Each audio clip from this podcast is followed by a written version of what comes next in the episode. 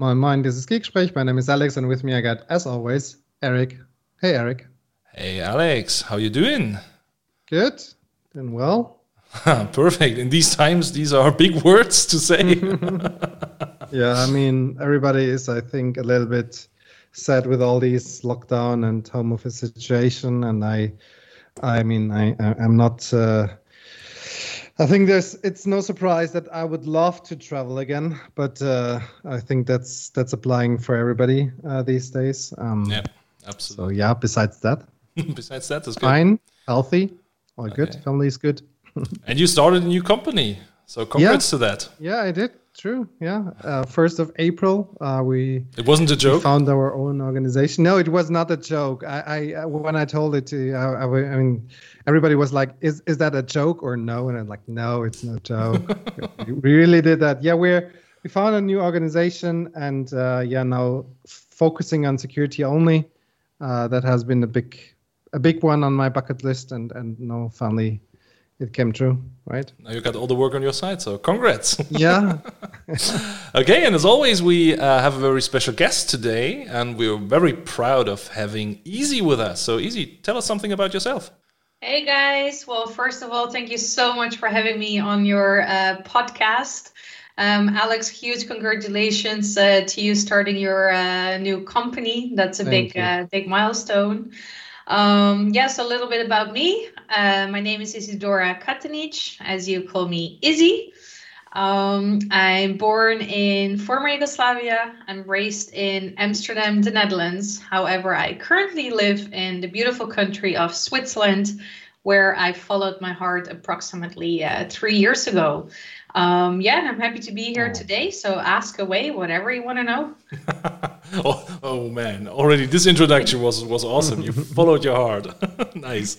So I think most people might know uh, it's Thomas.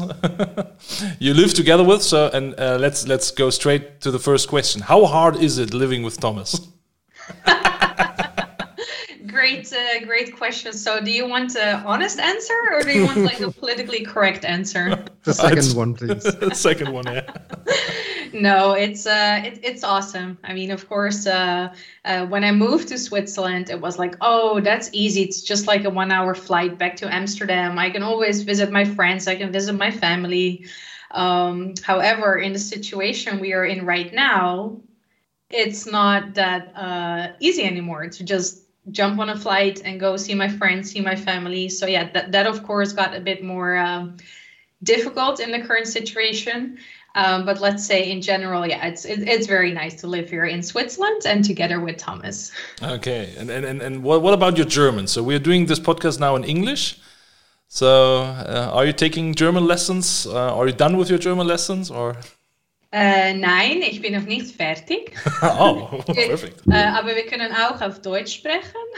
no. um, well, I am taking German classes. I mean, for me, it's very important uh, as part of the integration, also for myself to, um, yeah, to understand when I'm when I'm on my own or when I'm in a supermarket. Of course, building a life here, part of that is also learning the local language. However, as you might know in Switzerland, so they speak four languages. And then we live in the Swiss German part. And then every type of Swiss German, again, has its own dialect. and it's like some sort of um yeah combination of german and swiss mix so it's like how do you learn uh how do you learn such language but i take classes in in high german Okay. Um, so in the end, yeah, you will be better than than than, than ourselves. That's the probably. Goal. That's the goal. Yeah. Um, unfortunately, it's not so easy. The, the German grammar is sometimes it's really horrible. impossible. There's no logic into it, in my uh, in my opinion, sometimes. But um, yeah, I'm trying. Okay, awesome. So one thing, or the let's say the main thing we want to talk about today is community. And who knows you and who follows you knows you. You are active on kind of every community platform that exists. I, I, would say. Um, can, can, you tell us a little bit about your journey? So, how does it all started? Where did you came from? Uh, did you grow up and said like Amsterdam community? That's my goal, or how did it all start? Well, it's it's kind of a coincidence actually how I how I rolled into the community. So I used to work for an ISV in the Netherlands, and from there on, um, or in that role, I was very much involved in traveling to conferences, organizing conferences, attending. Um, and actually, as soon as it started, I believe there was at System Center Universe in the US, um, approximately eight, nine years ago. Uh, which later we know is Experts Live, which I'm sure we will talk about uh, later on the podcast as well. Sure. um, yeah, and and I was there, and I met a lot of the people um, in the IT industry, like some very big names, like for example Cameron Fuller was somebody I was um, very much looking up to, met in person. Um, yeah, it started from there, and actually, yeah, just rolled onwards, going to Microsoft Ignite. Um, other Microsoft conferences, community conferences, and as you know yourself, right? We also know each other for many years uh, now. You really build a friendship with community, and for me, community is very important. So I really see it as, I mean, the word I often say the word says itself. It's a common unity, right? So you have something in common with the people, uh, uh, people around you and um, yeah, what can I say? I think nowadays community is even more important than ever. We cannot see each other in person. Conferences are not happening. So yeah, we just need to find other ways, creative ways, new ways to still feel uh, connected with each other. But I think we have to highlight here that that you guys really managed to organize the only conference that I have been at in 2020, which was in person, Izzy how did that work? I mean, that was crazy. It felt a little bit, I have to say, I didn't feel, um, I, I felt comfortable like during the whole conference. Everything was very well organized. Everybody was really um, taking care of all the regulations and, and rules and stuff. But I mean, that felt really strange. Like after so like many days, so many days to be in a room with how much people, how, how many people did we have? Like uh, do you know by any chance? Yeah, so it was around 100. And then, of course, in the rooms, yeah, it depends. It was like 20 or 30 or 40 people in the in the session room. Crazy. Yeah, how did we manage? Yeah, well, mm. if you ask me honestly, I also still look back and I, I almost cannot believe it really happened, right? Because it was yeah. in the year of 2020 where it felt so yeah.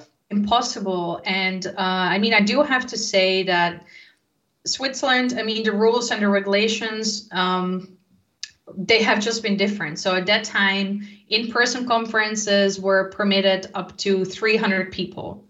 Um, there was no uh, auf Deutsch Maskenpflicht. um, so let's find the English word. No, it was not mandatory to wear a mask uh, in Bern, and the conference was taking place in Bern. So yeah, at that time, all the rules and the regulations were there to actually host an in person um, conference.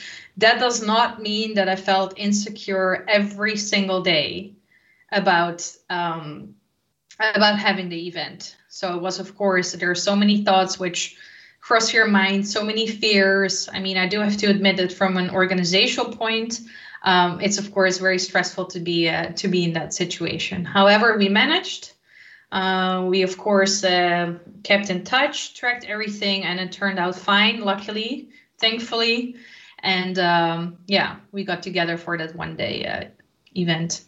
Okay, and when when talking about organizing events, uh, I, I, would consider you as a pro when it comes to this, because as you mentioned already, you, were organizing Experts Live for quite a while, um, and I know those awesome uh, events in in Prague, for example.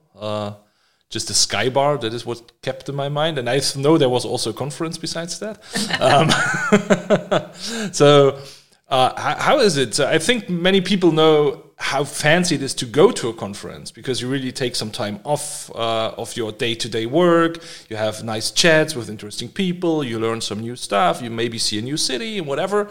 But how is it to sit on the other side? Um, so let's push the covid thing away for a second. Let's say in the normal times is it yeah. fun organizing such a conference, or is it just stress and afterwards it's like a poo, we did it?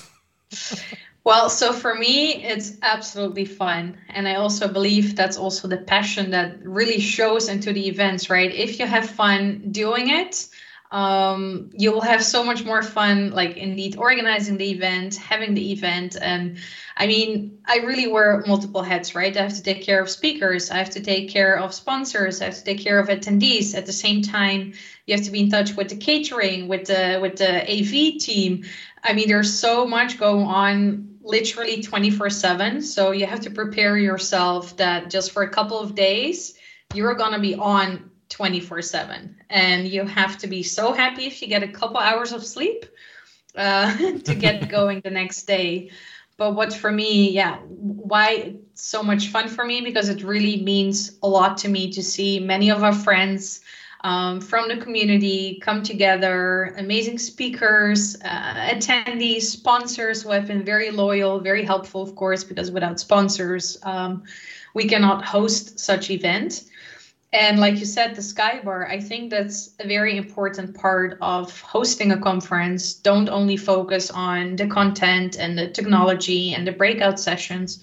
Also give a platform to the community to um, yeah, to relax together, to have fun together, go for a drink, for dinner, um, to get everybody uh, also really enjoy the social aspect. And I think we now even realize more than ever, at least for me, how much we miss that part because what we still kept, we still have the technology at our fingertips, right? And especially in IT and many events going online, there's so much uh, knowledge bases that we can still access through uh, online sessions or Microsoft Learn or Microsoft Doc or blogger bloggers in the community. But what we don't have is that Skybar experience, yeah. right? Where we get together, we have a beer, we have a wine, we have a soda, whatever we're having. um, we're having fun in person, and that's something that, um, yeah, I truly, truly miss right now. And it's a thing with the Teams meetings these days. So you have the 60 minute presentation, and after this is like a hard cut. Everybody's dropping off. Maybe one or two questions in chat. So not not even in voice where you have right. some relation. Everybody pushed the red button and it's gone, and you're like, okay, and now that has been it, right? Thank you.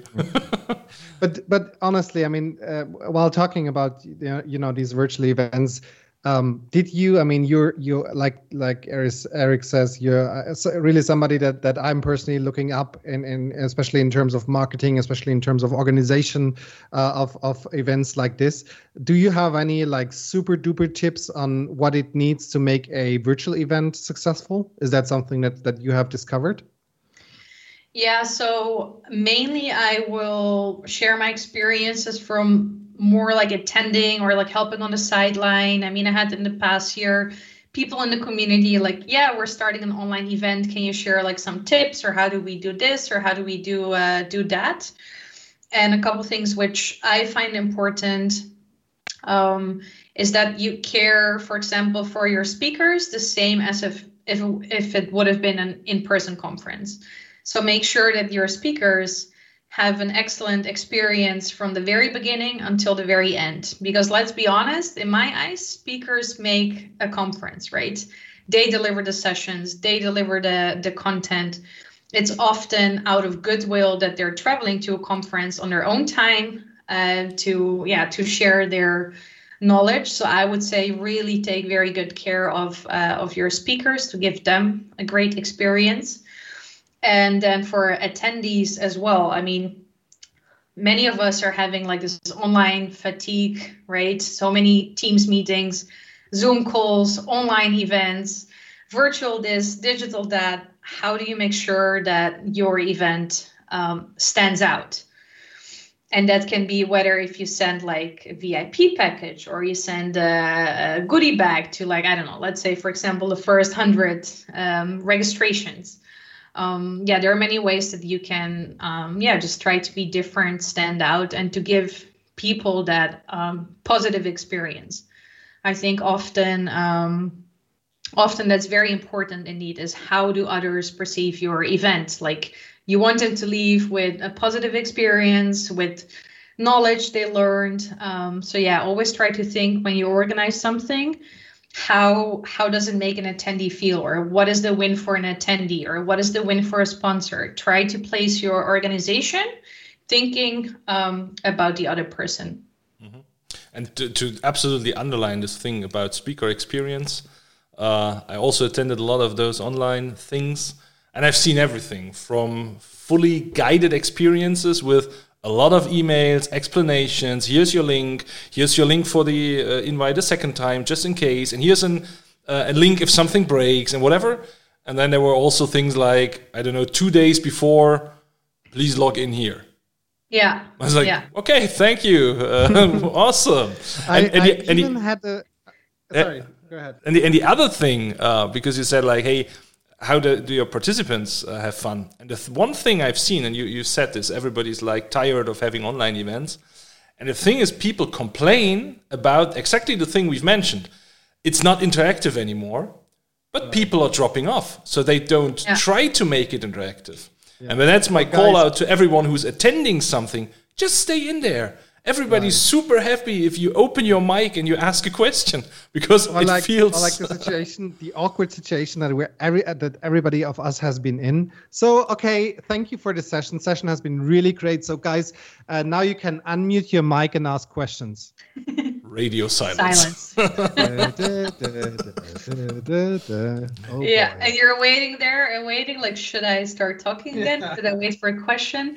No, but indeed, like like you both said, like all those experiences. Um, so for me, also in this virtual world, uh, a relatively new world to me opened where I became one of the speakers. Right. I mean, before that, I had maybe done like, I don't know, one to five in person uh, sessions. And from there on, everything sort of like kicked off online and I also had multiple experiences, and I don't want to put anybody in a negative uh, daylight, but what I've seen is um, people who have never organized an event before, they took the opportunity now, right, to do a virtual event, which I think is something we should definitely praise, and I think it's awesome that it's um, that it's happening, right? I mean, the community is doing that to still keep connected with each other, to still create a platform to share knowledge. So, of course, very thankful that people are doing that. Um, but I've also seen indeed where I was like, oh, I just wish like this would have been different or that would have been done. Or, like you said, indeed, like two days before, oh, yeah, here's your link. Thank you. Instead- yeah, yeah. But at least you got it two days before, right? I had experiences where it was like 10 minutes before, where like, am I going to receive something? yeah. I had one event happening where I I have to say, uh, um, I have to admit that it was right in the beginning after the COVID situation, you know, had that huge uh, impact. But I, I received an invitation. Uh, it was like, ah, yeah, can you speak at this event? And I was like, yeah, sure. Uh, what about? And they were like, yeah, anything security. I was like, okay, well, Just okay, be I there. do that. How to lock the front door. just be there. And I saw that everything happened in Meetup, the whole organization and everything. I had, I, I like the day before I reached out to the organ- organizer and said, "Is there any link or so?" And he's like, "Yeah, yeah, yeah. Just be there like five minutes before." I was like, "Okay." so I, I, I, I've been there. I was there five minutes before. Nobody was talking in the. Uh, it was a Teams event, not Yeah. a you know meeting um, and then I, I, uh, they said, okay, now it's it's your turn, Alex. That, that was it, and I just gave my 60 minutes uh, talk, and everybody like shut down his teams afterwards. I was okay, so no interaction. How did you like it? Any feedback? Any questions? Anything? They were like, Yeah. "Ah, yeah that's indeed very uh, very difficult and uh, yeah I, I mean at least for me also at the beginning i also did not really know like how to handle it. And indeed like do you ask a question? Do you just write it in the chat? Do you just like okay maybe just write the speaker afterwards? Like oh thank you so much for the session. So i wanted to ask this and that. And maybe you're too shy for some people to like actively turn on your camera or turn on your mic um well when you think about it if if it would have been an in person i mean you know yourself as very uh, experienced speakers. When your session is done people applaud right? Uh, they come to you they come to the front they raise their hand uh, uh, or they walk indeed to the front to have a chat with you. You really have that interaction. And i think now online yeah like alex mentioned it just it's a bit awkward. You don't really know like should i raise my question or um, but yeah, I believe we're all in the same boat, and uh, let's hope that for the listeners uh, of this podcast, that that it encourages people to realize, okay, you know, for the speaker, let's have that interaction. Okay, maybe you're not going to applaud because nobody's going to hear it if your mic is off. But um, yeah, I mean, I think it doesn't hurt at all to thank the speaker afterwards, right? And, and there's another thing, and I'm, I'm just curious if I'm the only one out there who has this problem. When normally, when I was, I don't know, traveling to Experts Live and I was going to, I don't know, Carsten Rachfahl's CDC and so on, so you always knew, okay, it's on that date because you booked your train ticket, your flight ticket, your I don't know what. You you had a blocker in your calendar for this four hours drive to the to the convention center or whatever. And nowadays, I see me quite often uh, in a situation where like, oh, those two events are at the same day. Yeah. oh damn it! I had it last week. We had Global Azure, and uh, yeah. together with some other meetups, we were organizing Global Azure Friday afternoon from from one to five. Um, and then with um, together with Manfred, I was doing uh, a new uh, show on LinkedIn and YouTube in the live stream. And I was talking to Manfred. I was like, "Hey, Friday at 2 p.m. It's a perfect time." And then I was like, "Damn it! it's the same time, two events. That's a problem." And this happened multiple times to me over the last year because it's for me quite hard to see this little one hour slot uh, for your session because you normally just get an invite for your slot where you have your session um, and so I, I, kind of missed out events nearly I, I, always showed up so good, yeah. good thing on my side but um, yeah, is it just me or did anyone else experience something like this let's hear from alex first absolutely absolutely yeah I, I, I had the same experience. I, I it is it is just different, right? I mean, you of course. I mean, for example, I applied for Techorama with uh, with Michael, um, um, the, the guy from from Belgium. I applied uh, with him together, and and we will talk a little bit about SOC management and whatnot. And Techorama is, of course, one of the major conferences that we have in the in, in our Microsoft universe here in, in Europe. Uh, and the other day, I got a confirmation or got the email saying, "Hey, you know, block your slot." And I was like, "Oh boy, I nearly have forgotten that one to prepare." And and I reached out to Michael, and he was like, "Yeah, we have to do that." it's, it's, just different, right? It, um, yeah. I, and I, I, I honestly have to admit that I think it is because because of the lacking feedback. I mean, we like you said in the beginning, Izzy, it is speakers do that to, of course, share your experience with the community, and but that whole you know vibe of a conference is not there, and yeah. with the, the the the missing out of any feedback at all, it is just you you even you as a speaker you don't appreciate an event the same way like you would do it if it was in person. That's that's my honest opinion here. Yeah. Yeah, of course it's totally different. I mean, also like you said, it's you don't have a blocker where you actually travel to the event where whether if it's in your own country or if it's abroad and you sort of i mean what i love about in-person conferences you're fully dedicated to that event for two days three days four days depends of course how long the event uh, takes place However, now when it's an online event and you're presenting a session which is like half an hour or it's one hour, then that's your main focus, right? And everything around it, you're not really part of it um, because you are not in person uh, in person there. I do also have to say on a positive note. Um, for me at least it did open a lot of opportunities which i would have not had before if it was in person. So for example um, i did a session in nigeria online right? But if it would have been in person i would have not traveled there for a 60 minute session. It's just too uh, too far away. So it did give us opportunities to um, present at events or universities or wherever around uh, around the world which was different uh, before. Um, I also think it has gotten, um, yeah, more inclusive for people. I mean, the three of us, we are very active travelers, right? Um, we go normally, to in person, yeah.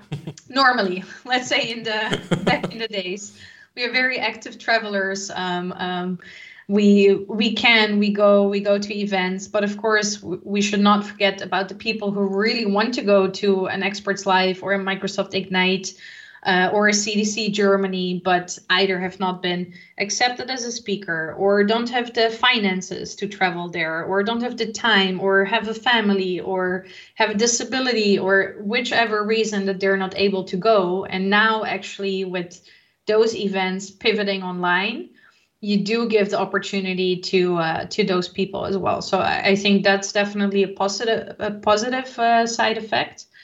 But um, yeah, I just wish we could go back to in person. I can imagine. Um, assuming that there will be a point in time where this whole COVID thing might be over and all the vaccination thing works out or whatever, and we kind of go back to normal. I think what we all agree is there will be a shift in the way how everybody's working. And, and I don't think that it will fully revert back to before COVID.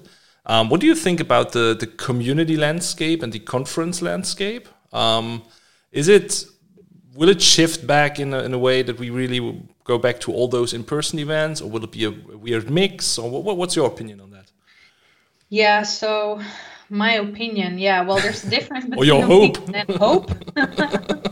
I hope one thing, I think the other.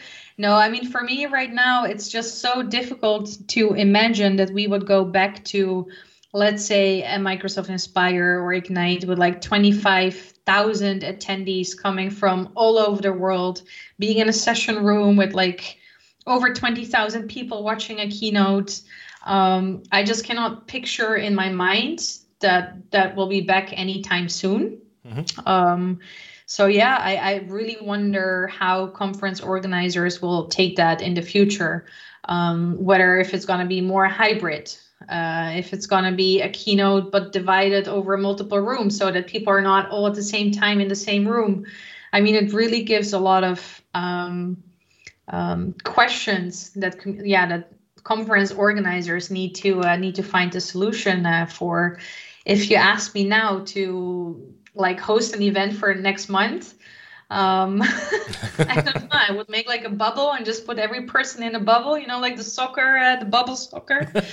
um, yeah, no, I, I think it's yeah, it's it's very difficult to say now, and I find it difficult to think that it will go back to uh, back to that normal stage. Mm-hmm. Um, it's also very mixed what I see in the community, right? People, I mean, including myself, I want it so badly. Like I have I have this inner urge like i just want to be at an event i want to see you i want to hug you you know i want to have a drink together i want to have fun and play mario kart and i don't know just like everything that we used to do at events but at the same time if there will be a conference tomorrow where i know it's 25000 people there would i feel as comfortable as i did before? That's the point.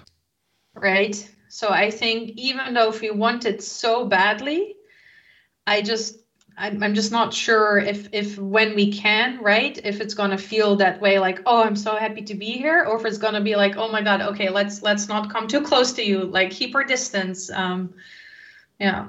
How about you?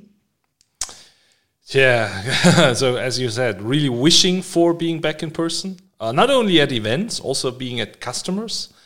Drawing something on a whiteboard with a real pen and discussing it and two or three people scratching on a whiteboard. So those little interactions would be pretty awesome. Um, what I think, I think we will get back to in-person events on the smaller scale sooner because it's easier to plan an event for 100, 200 people uh, with a kind of safety concept and feeling people confident. I really think those 30k things will be maybe never back in that way because they will come up with new technology and also and we heard microsoft's marketing manager say they have seen that they are now much more inclusive they now reach yeah. much more people um, as you mentioned not everybody can travel to the us not everybody's allowed to travel to the us yeah. um, hopefully now with biden it's getting better again but um, all, all, those things so i think it will be at least a mixed experience um, but also i think we will go back to in person because what we've seen is not everything can be handled remote in the same way. So yeah. you have a lot of also in, in, a lot of meetings, and so you, you're not talking the same language sometimes because you don't see those emotional interaction, uh, which sometimes really help uh, to, to, to get on the same level when you talk about something. Um, and I think yeah, that's that's the way we have to go. I, I I'm not right in the position to put a, a, year number on it. That's the thing I'm afraid about. If it's 2022 or three or four, but yeah, my hope would be, hey, next year everything is done and we're back to normal. But yeah, we all we all know how it will be. Alex, what about you? You like your home? Yeah, huh? I, I, I do not want to add the same stuff again, but I think uh, I think we even even though let's imagine that that COVID is is uh, over tomorrow, like okay, cool. I'm in. I, I, I take it. Sign right? up. Uh, yeah. um, I, I think we cannot go back to normal in the sense of how we had it before. I think people are it. I mean, we are in that situation for over a year now. Um, until it will be done, it will at, be at least two and I think it's ridiculous to, to, ridiculous to assume that we can, you know, just switch the button and be back in, in into what we had as normal before. I think we need a kind of transition phase, to be honest. And I honestly hope as well uh, that we will don't. I mean, even for you know uh, sustainability sustainability reasons, I, I, I hope that we we don't need to travel as much as we had in the past. Although I loved it and I still think I do, but I also think um, it's not needed. Yeah, there I mean, were a lot of travels that were like you said, easy. I mean, we had some workshops where we, because of the volume of the project, we I don't know, we flew to another country, to another city, or to any other location just to have a meeting that is in person with uh, the upper management for 60, 90, maybe even four hours, uh, right? And I honestly think that in that sense, COVID has been an accelerator um, in terms of digitalization, yeah. and and that that piece of the whole story I really appreciate. Absolutely. Absolutely. So we have one very important thing to cover. Um, Izzy, you are an MVP, and as this is just a podcast, uh, you don't see the picture I see at the moment, but in Alex's background and in Izzy's background, we have all those uh, nice MVP. Um, what is it called? Award sign thing. Um, so, how is it to be an MVP? Was it always a dream, or did you just slip into it, or is it both both of everything? Well, as, as you guys know, I mean, I've worked with you for many years, uh, as well as many other Microsoft MVPs in the community. And um, I always had a very good relationship with many of the MVPs. Um, I'm going to marry one, actually, a former MVP who went to the dark side and joined Microsoft. but uh, um, no, I mean, I've, I've always been very involved in the MVP community. I just never, ever considered that I could become one. It was not a goal. It was not something I was trying to just because it was so stuck in my head. Like, wow, MVPs are like technical rock stars, right? They they know many Microsoft technologies very deep. I mean, same for you guys, right? You have so much so much knowledge and experience. Um, which I at that time I did not have that into the technology. However, I was always very involved in um, giving to the community. So maybe it's not like my technical knowledge, but it is like motivating um, the younger generation into into tech. Um, very focused on women in tech. Organizing IT conferences, right, where you build a platform for the MVP community. Um, delivering sessions, starting a starting my own video series, which we can talk about in the next topic as well. Um, so yeah, I was always focused on contributing to the co- community, and yeah, I was very surprised when then at one point I got multiple MVPs reach out like, hey, like everything you're doing, you should be awarded and become a Microsoft MVP. And yeah, from there on, I received uh, I received a nomination, and uh, I believe you had three months to fill it out, and mm-hmm. I was so insecure. And I did it on the very last day of those three months because I really needed to get the courage to uh, to apply. And um, yeah, and then soon after that, I received my uh, I received that beautiful email on the first uh, first day of the month. Um, congratulations, you're now Microsoft MVP, and of course that's uh, yeah, it's a great a great award to be uh, to be part of an amazing community, um, and I just love the opportunities it has given ever since, right? To be part of so many events, so many doors it has opened, speaking, well, virtually, but still speaking at Microsoft Build, um, recently at Microsoft Ignite on the live stage. I mean, at, at live stage virtually, however you want to call it, the live segment. so yeah, the doors that has opened, that's that's really amazing. So I'm very grateful uh, to be part of that community. That's cool. So two, two, two things I still haven't had. So one thing you mentioned already, uh, it's called Head in the Cloud, Heart in the Community. Your awesome project you're doing together with Holly. Um, yeah. how, how, did it come to that? Uh, that you made this awesome video show? Yeah, so here I uh, I really have to give the credits to Holly because she um, it was her idea to start a podcast together. Then um, she was very afraid to ask me. I don't know why. I mean, it was of course at the beginning we were uh, not as close as where we are today, but she was afraid that they would get a no or that I would find it uh, ridiculous or or whatever um anyway she did and i was immediately enthusiastic about it. And uh i was like yeah like why not? You don't you don't see many many of us like in, in this it industry um women in tech and so on. And i thought let's let's give it a try and let's do this together. And i loved every episode since. It's really i mean i'm sure you guys you know it. You're now in episode 58 yep yeah, so you you you know the drill, right? you know how it is uh, to host it, and for us, yeah, it it started. Um, yeah, at the beginning of COVID, actually, where indeed we felt like, okay, we need to still have a platform, bring the community together, have a purpose, have a goal. Um, so yeah, we started off, and it has been an amazing journey since. We we spoke to yeah, fantastic guests at Microsoft as well as in the community.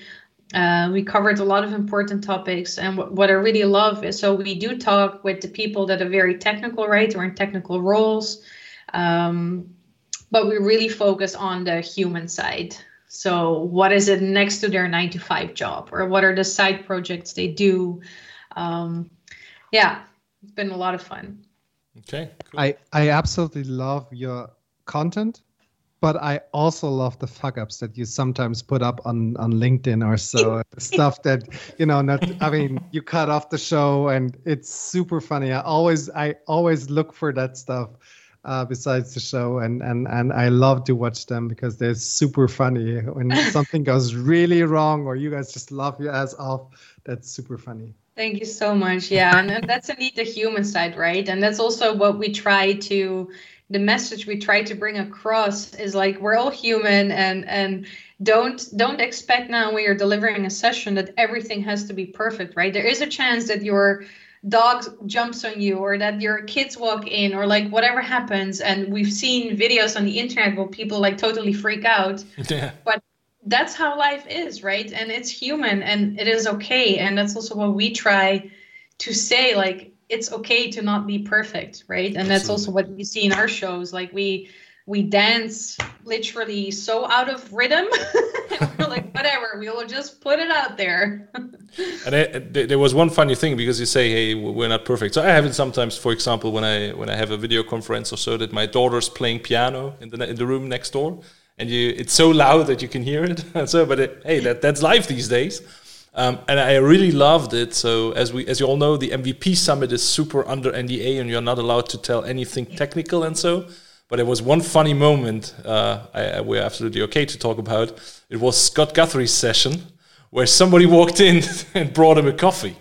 Right during during his talk, he was talking and explaining the session. It was like somebody came in, dropped him a coffee, and he was like, "Oh yeah, uh, now I got a coffee, so let's go back to the questions. and, and that, yeah, that's life, and uh, that, that's yeah. the thing. So everybody's just human, so it's normal that you might sometimes get a coffee. I really like that, uh, and that they didn't blurt it out or whatever, or stop the video. Oh my God, somebody's entering real. the room. Yeah, yeah. This is this is how life is today. Izzy. There's one important question in this podcast that everybody has to answer um, so now, now you can prove if you've ever listened to an episode before. um, the question at the end of every episode is: If you would have a magic wish, And normally it's related to the topic we are talking about. And as we're talking about community today, uh, let's say, what's your magic wish when it comes to community related topics? My magic wish. Well, I, I think that's actually an easy one to uh, to guess, right? But no, my, my magic wish would be um, that we all get together and that actually none of this has never happened so that we erase the whole corona covid crisis out of our history i take it yeah and that we just have fun fun fun that we hang out after an event in the evening um, that will really be my uh, my community wish I my birthday is late summer and I'm a little bit scared because I, I want to celebrate it and I hope everybody's vaccinated till then. But I'm really scared about that situation. Everybody is like re- relieved, right? So everybody's uh, able to go jump into a room and and you know celebrate. Yeah. People will just freak out. They will just do everything they couldn't do for one and a half years. I'm scared. I I I I don't know if I can celebrate. My, my, birthday is in May, so just three weeks from now. So I don't have any hope no. that all my friends are vaccinated till, the, till then. well, my birthday is in November, so let let's hope. Let's cross then. fingers. yeah. yeah. Okay, Izzy. It was an absolute honor to have you here. Um, as we mentioned, I think multiple thousand times during this, we hope that we can meet in person very soon. Um, let's keep up with all the good things. Um, it's it's awesome to see all the things you are doing. Um, it's all the th- it's awesome also to see all the things that are happening in the community because it's let's say the the last little bit that keeps us all connected. Um, so don't let don't let us drop it. And yeah, Izzy. Thanks for showing up today. Thanks for sharing all your thoughts, um, being so open. And yeah, hope to see you soon. Hope to see you too, guys. Thanks so much, Alex. Thanks, Eric. It was a honor to be on your podcast and absolutely amazing to uh, to catch up with you again. Thank you, Izzy. Take care. Bye bye, guys. Thanks. Take care. Auf Wiedersehen. bye bye.